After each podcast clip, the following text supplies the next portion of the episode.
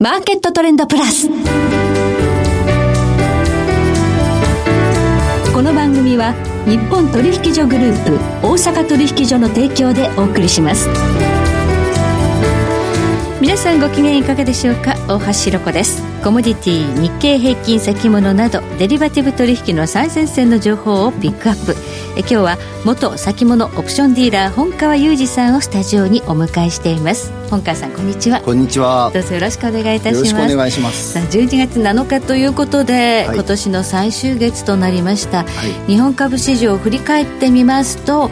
動いているんですけど結局全然トレンドというのは発生しなかったんですねそうですね、まあ、今年の、ね、高値が、まあ、3万700円台とかではい、で安値が8月につけた2万7000円ちょっと割れたぐらいで、はい、上下4000円幅ぐらいで、まあ、なんか考えてみると思い思い起こしてみると大体その4000円幅の中でなんか下げ期間の方が長いうんなんかあれ、うん、期間がずっと続いたような1年だったなと。であの自民党総裁選に絡んで1か月で 4000円上がるんだけど1か月で4000円下がるみたいなね、はい、なんかあの期待させられては叩き落とされての繰り返しで、うん、結構やっぱ個人投資家とか傷んでる人が多いかなっていうあの印象残る1年ですよね。そうですね。今年はあのトレード大変に、まあ、難しかったかなというふうに思うんですけれども、うん、ではここからあの日経平均3倍の大台狙っていけるのかどうか取り巻く状況材料などいろいろと伺っていきたいと思います。どうぞよろしくお願いいたします。よろしくお願いします。その前に今日の主な指標です。今日大引けの日経平均株価です。今日は大きく反発しました。528円23銭高。28,455円60銭で取引を終了しています。えそして今、代償の日経平均先物夜間取引がスタートしました。現在28,540円で動いています。日経平均ボラティリティインデックスは26.78でした。そしてコモディティ東京プラッツドバイ原油22年5月切りは日中取引の終値で2120円高5万飛び飛び50円でした。CME 原油先物中心現月22年1月ものは日中取引の終値で5.35ポイント高171ポイントとなりました。そして大阪金先物22年10月もの25円高6499円となっています。ではこの後、本川さんにじっくりと伺っていきます。マーケットトレンドプラス。さて、ここで番組からのお知らせです。日本取引所グループ大阪取引所では、12月20日月曜日午後7時30分からガソリン高騰、原油先物から学ぶその背景と展望と題してウェブセミナーを開催します。講師はマーケットエッジ代表取締役小菅務さん。ナビゲーターは私、大橋弘子です。定員は300名、参加は無料です。詳しくは大阪取引所セミナーでご検索ください。また、ただいま、アマゾンギフト券が当たる先物オプションシミュレーター体験キャンペーンを実施中です。大阪取引所が運営している無料の OSE 先物オプションシミュレーターを体験していただくと、Amazon ギフト券500円分が200名様に当たるチャンスです。詳細は大阪取引所シミュレーターでご検索ください。なお、本セミナーイベントは、売買の勧誘を目的としたものではありません。金融商品取引においては、各商品の価格の変動や、有価証券の発行者の信用状況の悪化などにより、損失が生じる恐れがあります。金融商品取引を行う場合には、ご自身の判断で慎重に行っていただきますようお願いを申し上げます。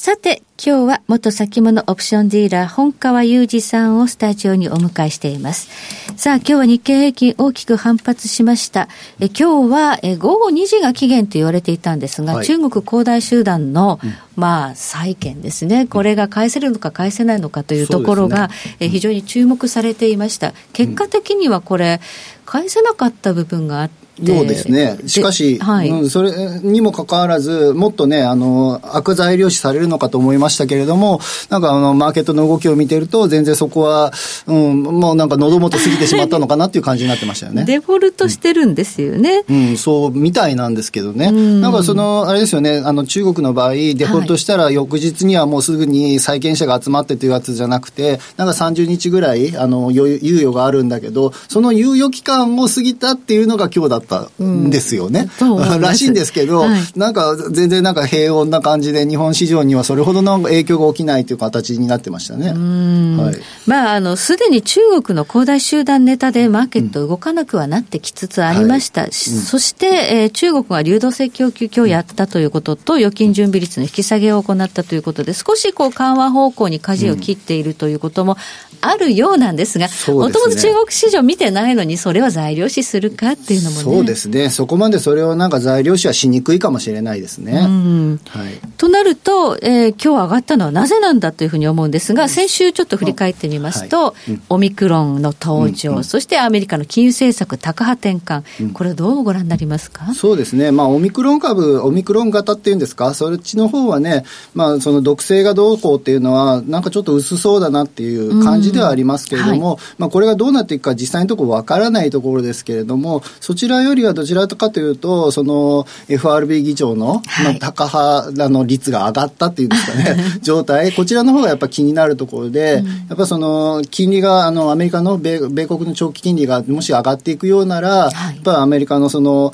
えっ、ー、と、ガーファ株？今ガーマですか？ガーファですか？今でも。フェイスブックが、フェイスブックが M になってしまったので、はい、ガーファかガーマかわかんないですけど、まあガーファ株みたいな、えっ、ー、と、まあ先の方で、あの、成長率がだんだん上がっていくでしょっていうような銘柄群、はい、こちらの方が金利の上昇ってすごくこう、えっ、ー、と、マイナス影響を受けてしまうので、そのあたりがもし崩れていくようならっていうので、やはりあの、ちょっとマイナス方向になるんじゃないの？っていう見方はあったと思うんですよね。ただ、まあ、昨日あたりは、えっ、ー、と、まあ、600何十ドル高して、はい。あの、その辺はもうちょっとあんまり関係ないのかな。オミクロン株がそれほどでもないみたいな見方とか、はい、その辺もあるみたいですけれども、ちょっとなんか、うん、あの、まだら模様でわからない感じですね。そうですね。はい、まあ、あの、オミクロンを材料にして売るという動きはなんか止まったようには見えますよね。うん、そうですね。それほどの毒性がなさそうかなっていう話になってきてるのが一番大きいかもしれないですね。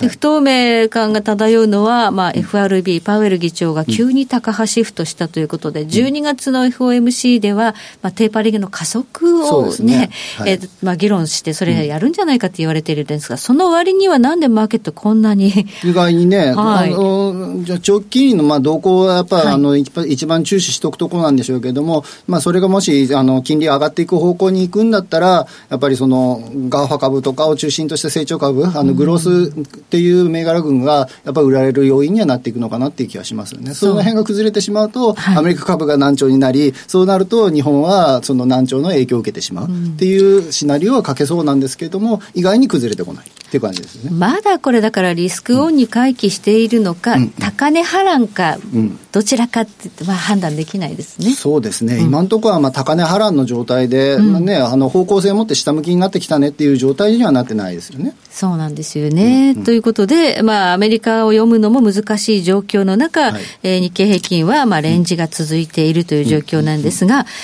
これ、日経平均よりも、うん、あのインデックスとしては、マザーズが結構ひどかったですね、今年そうですね、マザーズ市場のなんかこう、あの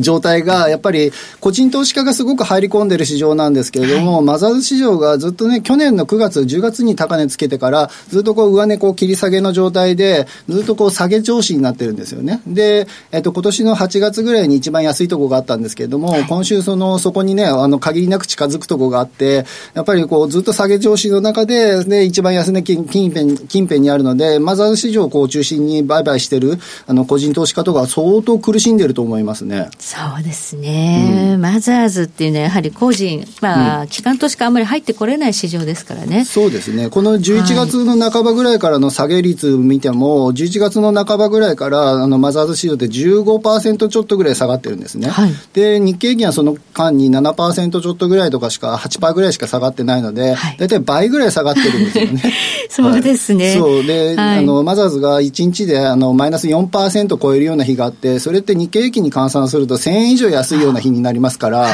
相当きつい日が多かったんですよね。で、それに、あの、引きずられる形で、あの、市場全体もちょっと弱気にな傾くような場面はあったと思いますけどね。はい。はい、まあ、外国勢の、うん、まあ、売りに対して個人はやっぱ買ってたってことですかね。そうですね。なんか、あの、個人投資家って、あの、基本的に属性としては、下がると買う、うん、上がると売るっていう属性が、の属性主体がありますから、はい、うん、そこがもう先々週ぐらいの、えっと、投資主体別売買動向で見ると、はい、えっと外、外国勢が6000億ちょっと売って、あのそれ買い向かう形で、えっと、個人投資家が買ってた。その次の週に急落してますから、はい、それを下がってしまったら、個人投資家すごい苦しんでるでしょうねって状態になってますよね。相当個人の買いが投げさせられただろう、うん、という状況ですね。そうですね。はい。まあそうすると、やはりちょっとその、うん、外国人投資家にあんまりこう、歯向かうなというか、外国人投資家がまあ、売るんじゃなくて買ってくれる環境になぜならないのかというところなんですが。そうですね。はい、まあ全体、あの、世界全体で見たときに、うん、IMF なんかがあの公表している数字で、日本のやっぱあの成長率が低い、はい、あの、あの先進国の中では、アメリカとか、あのあたりは6%台とかの成長率。ね、それに対して日本は、えっ、ー、と、2. 何パーとかしかないよっていう話で、はい、まあ、あの、成長率の低いところの市場のお金は抜かれて、成長率の高いところにあの動かそうっていうような、あの、グローバルマクロのあのファンドとかの動きがあると思うんですけれども、はい、そのあたりがやっぱり日本株から、えっ、ー、と、他の国にあの資金シフトしているような動きはあるのかもしれないですね。そうですね。11月30日話題になりました MSCI のリバランスですけど、うん、リバランス本当にここんとこ何回か、日本株はもう除外される銘柄が圧倒的に多いですね。そうですね。あの、今年の5月のね、大きいリバランスあって、あの時は8000億ぐらい日本株からの流出要因だったんですね。はい、資金流出要因ね。で、今回は2000数百億ぐらいで、その時の3分の1ぐらいになったので、少なくはなったとはいえ、やっぱあの流出なんですよね。そうなんですね。はい。これは止まらないので、うん、やっぱりその MSCI なんかに表せるよう、表されるように、やっぱり日本株からあの資金を外に流すようなあのシフトが起きてるんじゃないかなという気がします、ね、そうですね。うん、そうすると日本株を組み入れないという、まあ、背景にあるのは、やはりこの日本株が成長を見込めないからだということだと思うんですが、はい。まあ、これ、新政権への期待というのも、ちょっともう、そうですね、やっぱりその、いわゆる増税をしそうだなっていう内閣だなっていうので、はい、はい、金融所得課税についても、うん、まあ一旦引っ込めたんですけれども、あの評判が悪くてね、はい、で株価が下がっていって、あの岸田ショックみたいなことを言われてしまって、そしたら一遍引っ込めたんですけど、1か月ちょっとしたら、また、えーと、来年にはまたやりましょうかねみたいな話で、また出てきたということで、はい、どうしても増税したいんだなっていうので、やっぱり日本あの株式市場にとっては、増税はとりあえずはマイナス要因ですから、うん、その辺はやっぱ外す動きになっていくかもしれないですね。そうすると本川さん、日本株、はい、こんな感じ続いちゃうんですか？そうですね、うん、今の流れでいくと、まあ、来年、増税議論がもし、華やかになっていく、税制改正ね、となっていけばと、基本的には日本株にとってはマイナスになりそうですよね。はい、はい株っていうのは基本的に上がるものなんですけどね。上がるものですね。基本はね、インフレの世の中で上がって、デフレの世の中で、あの、下がっていくっていうのが、まあ基本なのかもしれないんで、このデフレ脱却っていうのが一番のあれ、お題目になっていくと思いますけどね。はい、その点、ちょっとね、新政権もう少し見直していただきたいな。成長にね、シフトしてほしいところですね、はい。はい、ありがとうございます。え今日は元先物オプションディーラー、本川裕二さんをお迎えしまして、お話を伺いました。本川さん、どうもありがとうございました。ありがとうございました。えそして来週です。来週のこの時間はエネルギーアナリスト大場紀明さんをお迎えいたしましてエネルギー市場を取り巻く環境をテーマにお届けします。それでは全国の皆さんごきげんよう。